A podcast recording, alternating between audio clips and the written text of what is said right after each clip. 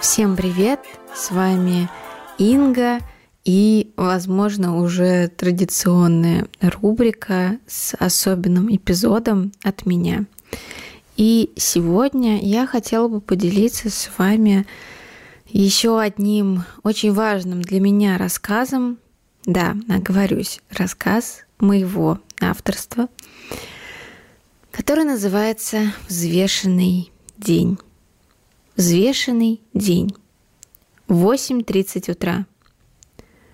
Доброе утро, Вьетнам! Посмотрела на себя в запотевшее зеркало, над раковиной набрала в ладони ледяную воду, плеснула в лицо. Не помогает. Хлясь! И на щеке уже виден красный след от ладони. Обычно это приводит чувство, и я могу очнуться от мыслей, которые бесконечным потоком проходят сквозь и возвращаются с большой силой. 8.45. Завтрак. Чай-детокс, чашка черного кофе. Не нарушать последовательность. Контроль – это форма свободы. Свобода – это форма контроля. Жареный хлеб, свежие томаты, сыр чеддер, пара листочков шпината, запах уюта и пары лишних килограммов. Встать на весы – минус 300 грамм счастья на целых 5 минут. А потом целый день борьбы с мыслями, как бы они ни вернулись плюс 300 грамм – ненависть к себе, попытки найти то самое место, где они осели. Чёртовы гуки, они спрятались даже на моей заднице, определенно расстрелять, особенно вон там, на ляжках. Обещаю, что сейчас съешь половину суточной нормы калорий, потом обязательно все отработаешь в зале, да и вообще больше не будешь сегодня есть. Давно пора перейти на солнечную энергию и как это незабудками. Перед сном традиционно случается веганский шоколад, а чтобы сделать вид, что ничего не было, забиваешь его очередной кружкой чая детокс. Вуаля! И вместо спокойного сна полночи твой партнер слушает симфонию в исполнении сливного бачка унитаза. В качестве бонуса оттекшее лицо утра, который снова надо отпаивать чаем детокс. Круг замкнулся. 11.00. Спорт. Собираешься на тренировку. О да, ты уже солдат Джейн, Рокки Бальбоа и лейтенант Рипли в одном флаконе. Кажется, стоит уже самой проводить групповые занятия, чтобы под твоим присмотром страдала не только ты. Лозунг твоего фитнес-центра гласил бы что-то вроде «Осторожно, будет больно, если не будет, мы вернем вам деньги». Так что у нас сегодня с плейлистом 80-е She's a maniac, maniac on the floor. А теперь делаем суровый взгляд под гангста Paradise. 13-15. Женская раздевалка. Все делают вид, что никто никого не оценивает. Ну да, ну да. Вот инстадевица явно купила себе новый белый костюмчик. Большая ошибка, подчеркивающая ягодицы. И пока не вспотела, не раскраснелась, делает десяток селфи. Тут главное ракурс. Втянуть живот, ногу на ногу, чуть вперед, стряхнуть волосами. Точно не появится здесь больше одного раза. Постоянно стирать форму, привыкать к нефть выветривающемуся запаху пота от ткани, мириться с растрепавшимися волосами, с тем, что у кого-то получается лучше, кто-то худее, у кого-то пресс такой же непробивной, как твоя уверенность в том, что ты набираешь вес от лишнего глотка воды. Нет. Такое под силу только тем, кто ставит телефон на авиарежим, только переступая порог раздевалки. Замечаешь, что вот у той брюнетки в коротких шортах с виду субтильный есть целлюлит. Дамы и господа, поздравьте меня, я не единственная женщина на земле с целлюлитом на заднице. Интересно, была бы я счастлива, если бы оказалась уникальной женщиной, а остальные были бы лишены привилегии иметь такой рельеф на бедрах. Представьте только, мода на целлюлит, специальные инъекции для разрыхления или чего-то в этом духе, ввод дополнительных жиров под кожу, а может быть даже специальное корректирующее белье с бугорками, имитирующее неровности. Кто-то, может быть, э, даже до, тату... до татуажа дошел бы, чтобы зафиксировать эту красоту. Удивительно, как еще никто из женщин не догадался наконец-то сделать целлюлит трендом. Модели плюс сайз, конечно, уже есть. Но их часто показывают с гладкой кожей, будто они поправляются в какой-то закрытой лаборатории, где с ювелирной точностью определяют, как и в каком месте они наберут объем. Так и вижу заголовки новостей, телеграм-чатов и постов в Инстаграм. Целлюлит, ведь ты этого достойна. Выбери жизнь, выбери целлюлит. Между мной и моими джинсами только целлюлит. 13.30. Горячий зал. Тому, кто придумал систему горячих залов для тренировок, я готова кланяться в ноги. Температура плюс 36, влажность 40%. Это как тренироваться в хамаме.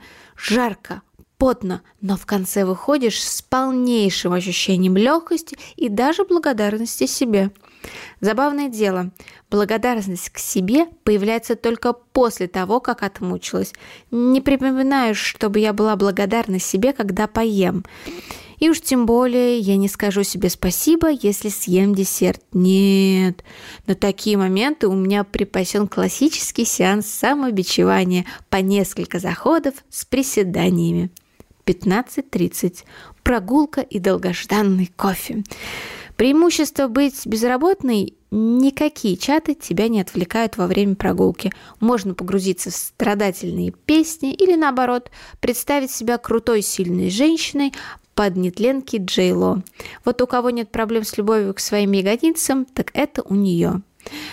Пока ощущаешь асфальт под ногами, темп – Пока есть план дойти из точки А в точку Б, кажется, что все возможно. Можно уйти в фантазии вместе с музыкой. Так я и делаю, затыкаю уши от внешнего мира. Я не слышу мир, мир не слышит меня, а может, я так пытаюсь не слышать себя. Зачем вообще себя слушать, когда только и делаешь, что ругаешь себя? Волосы, лицо, еда, собеседование, отказ, Текст обида, обида, обида, обида, обида. Ремонт, прыщи, анализы, друзья, семья, кошка, мужчины, деньги, вес, вес, вес, вес, вес, вес. 16.30. Фильтр, пожалуйста.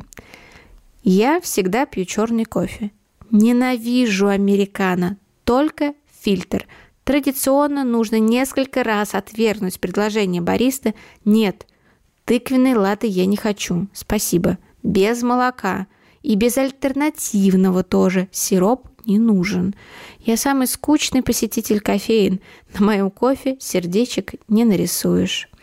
Мне самый бессердечный черный кофе. Взгляд, конечно же, цепляется за выпечку и сырники. В уме начинается подсчитывание калорий, которые еще доступны для употребления. Решение принято. Сырники и пара дополнительных километров, чтобы выходить это кулинарное творение.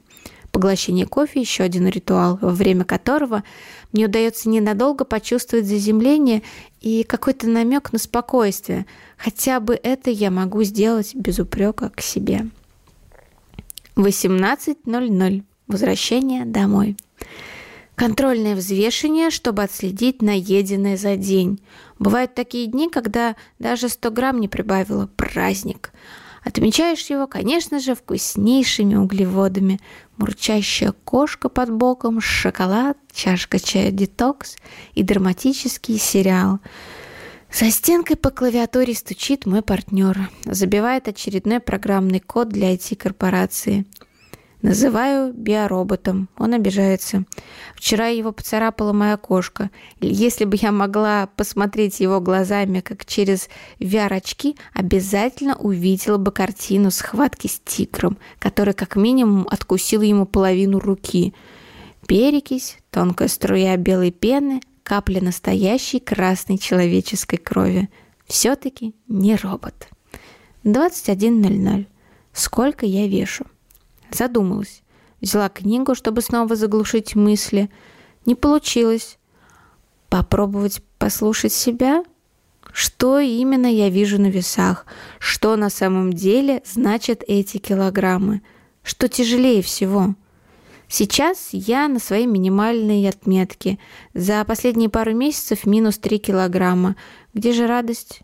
внутри пустота. Я кидаю в нее внимание партнера, теплоту кошки, любовь семьи. Все сгорает так быстро, и нужно все больше и больше, просто чтобы не исчезнуть. Твой вес одиночества, твой вес пустоты, твой вес усталости, твой вес обиды, твой вес грусти, твой вес слез, твой вес гнева, твой вес тяжести, твой вес нет еды. Твой вес — это не ты. Спасибо, что послушали до конца мой рассказ. И я желаю всем, кто сталкивается с проблемами восприятия себя, с проблемами веса, отношения к своему весу, с проблемами переедания, с проблемами голодания и прочими-прочими проблемами нелюбви к себе, все-таки разрешить себе хотя бы немного, хотя бы сегодня, хотя бы на минутку послушать себя, полюбить себя и немного побыть счастливым. Ведь вам можно. С вами была Инга. Пока-пока.